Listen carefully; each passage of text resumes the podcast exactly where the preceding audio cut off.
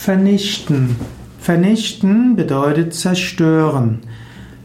Eine Explosion kann Gebäude vernichten, ein, jemand kann Unterlagen vernichten, damit man ihm nichts nachweisen kann, und auch ein Vulkanausbruch kann ganze Zivilisationen vernichten.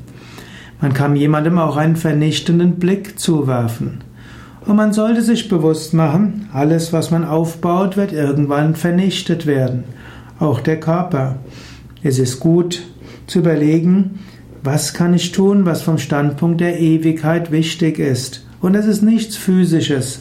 Vom Standpunkt der Ewigkeit ist wichtig, dass man das Ewige erfährt und letztlich erkennt, dass man eins mit dem Ewigen ist.